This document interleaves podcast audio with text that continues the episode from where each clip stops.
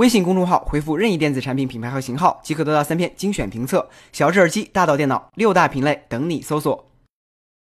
成立四年以来，专注国际化路线的一加，在国内依然相对小众。一年只出一款机型的节奏，虽然让它的产品线略显单一，不过长达一年的准备周期，也让称为旗舰杀手的一加系列备受期待。今天上午，一加年度新旗舰一加五手机正式发布。配置上，幺零八零 P AMOLED 屏幕搭配骁龙八三五 SoC，确定了它的旗舰定位。八 GB 的大内存版本更让它有了叫板安卓旗舰的底气。外观上，一加五采用了你还想怎么样的设计，尽管加入了全新的双 C 型天线，但和 OPPO R 十一相比，基本看不出什么。区别机身相比上代旗舰一加三 T 更显圆润，整体尺寸和一加三 T 基本一致，只是略轻略薄。除了骁龙八三五，一加五还以两千万的高清双摄为主打，配备了号称是目前市面上最大的 f 一点七光圈，还加入了法国影像机构 DxO 的调教。不过实际效果依然要等待市场的检验。横向来看，相比同样搭载骁龙八三五的三星 S 八和小米六，一加五在内存、摄像头参数配置以及全新的七 OS 系统上具有一定的竞争力，可以说是一款综合实力较为强大的旗舰机型。价格上，一加五手机的售售价为两千九百九十九元起，提供黑色和灰色两个版本，将于明天上午十点正式开售。喜欢的朋友可以关注一下。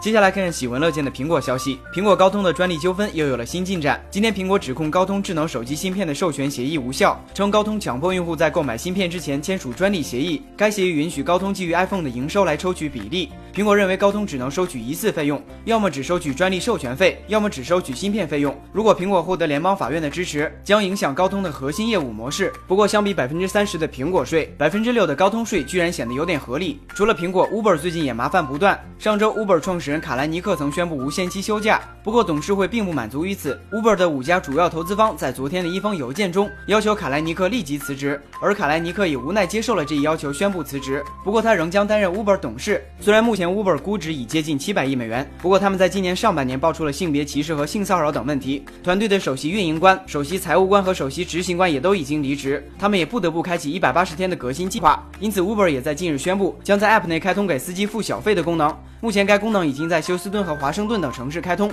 七月底将覆盖全美所有城市。而作为 Uber 的主要竞争对手，Lyft 早在二零一二年就开通了小费功能。目前 Lyft 的司机累计已经收到了超过两点五亿美元的小费。最后来看看国内的消息，因为上层载客、下层通车的设计，空中巴士曾被《时代周刊》列为二零一零年全球五十大发明之一。去年八月初，位于秦皇岛的巴铁试验线又一次成为了中国骄傲。不过该项目目前被曝已经开始拆除部分路段，两座巴铁站台也早已全部断电。虽然试验最终以失败告终，但在一建一拆中，当地 GDP 还是实现了稳步增长。